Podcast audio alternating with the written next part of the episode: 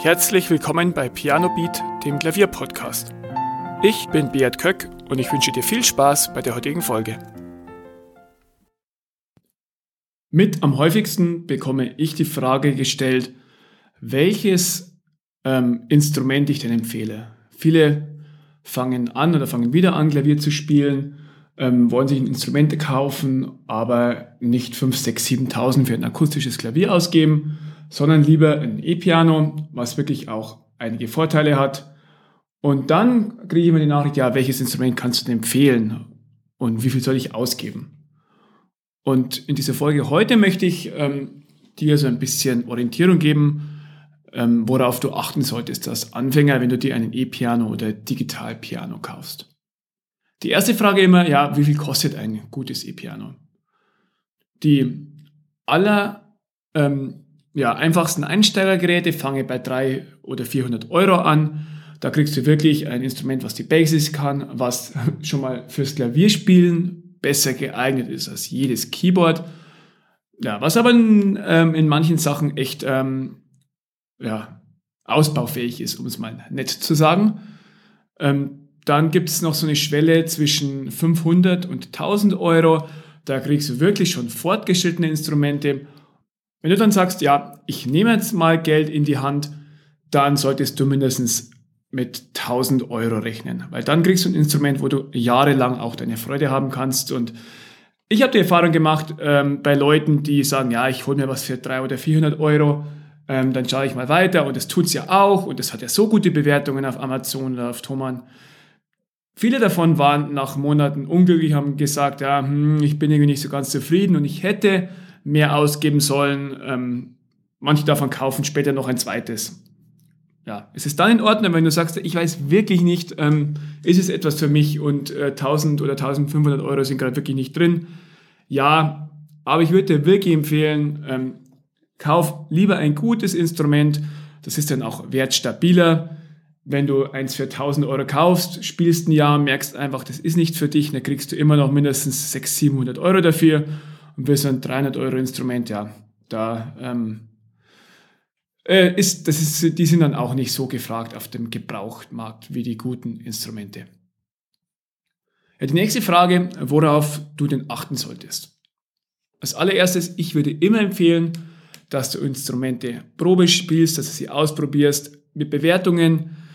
Das ist alles so subjektiv und ähm, ja, du kannst einfach nicht herauslesen, wie gut es dir gefällt ein Instrument. Also wenn du einen Klavierladen, einen Instrumentenladen in der Nähe hast, wenn du, so wie ich, das Glück hast, in der Nähe von Thomann zu wohnen, wo es wirklich viele Instrumente zum Probespielen gibt, nutzt die Gelegenheit. Vielleicht ähm, hast du aber auch einen Freund oder Bekannten, der ein E-Piano hat. Spiel das mal Probe und schau, ähm, wie es zu dir passt. Prinzipiell gibt es drei große ähm, Punkte, die du beachten solltest. Ähm, das erste ist ähm, die Klaviatur. Also ähm, hat die Tastatur einen guten Druckpunkt, sind es gewichtete Tasten, kannst du sauber spielen, kannst du laut und leise spielen. Ein Digitalpiano hat immer andere Tasten als ein akustisches. Das ist immer nur so ein bisschen eine Nachbildung. Du drückst ja keine Taste und dann wird ein Hammer bedient, sondern es wird ein elektrischer Impuls ausgelöst.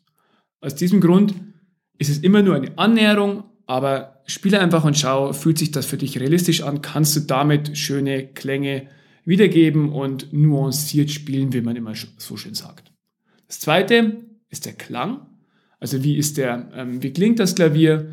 Ähm, ja, die haben alle einen Lautsprecher, der mehr oder weniger gut ist und noch die Möglichkeit, dass du mit Kopfhörern spielst. Hör dir das an, ähm, schau, ob das dir gefällt oder ob es dir vielleicht zu blechern und zu dumpf klingt und ob du nicht vielleicht ein anderes Instrument wählen äh, willst. Dann das dritte ist natürlich das Design. Ein Klavier ist auch ein Einrichtungsgegenstand, der sollte zu deiner Einrichtung passen, es sollte zu den Möbeln passen und ähm, ja, wenn du nur weiße Möbel in deinem Wohnzimmer hast, dann ähm, solltest du vielleicht schauen, dass dein Klavier auch weiß ist oder du machst gezielt einen Akzent. Ähm, schau, dass das Klavier wirklich auch in deinen Raum passt, dass es sich auch schön aussieht, weil dann ähm, siehst es auch gerne an und wenn du es gerne ansiehst, spielst du auch gerne. Wenn du dich dann für ein äh, E-Piano entschieden hast, dann solltest du auch gleich das ähm, Basic-Zubehör dazu kaufen. Also je nachdem, äh, was das für ein Modell ist, benötigst du vielleicht noch einen Ständer dazu. Ähm, manche E-Pianos werden als Komplettset verkauft, wo du auch so ein ähm, ja, Gestell aus Holz hast. Vielleicht ähm, bei Stage-Pianos hast du dann teilweise einen transportablen Ständer, aber schau auf jeden Fall, dass du das passende Untergestell auch mit dazu nimmst. Dann das zweite unversichtbare Zubehör ist ein Klavierhocker. Ja, mach nicht den Fehler und übe auf deinem Bürostuhl oder ähm, Esszimmerstuhl.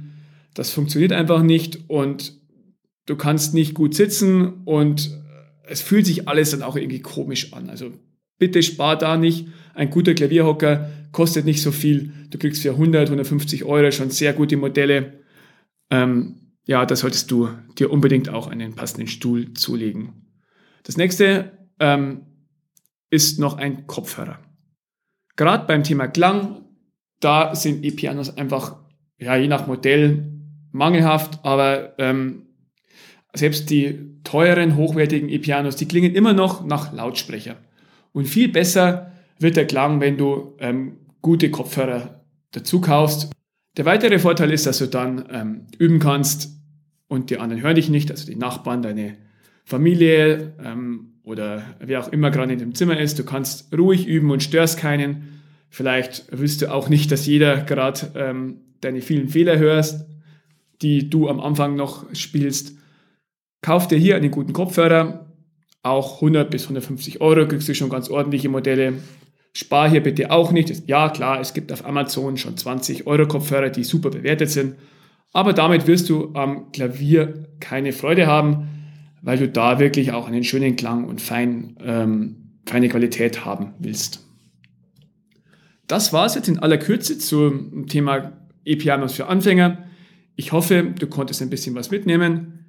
In den Show Notes verlinke ich dir auch noch ähm, meinen Blogbeitrag dazu, wo du das alles nochmal nachlesen kannst und wo du auch ja, ein paar Links zu empfehlenswerten Instrumenten siehst.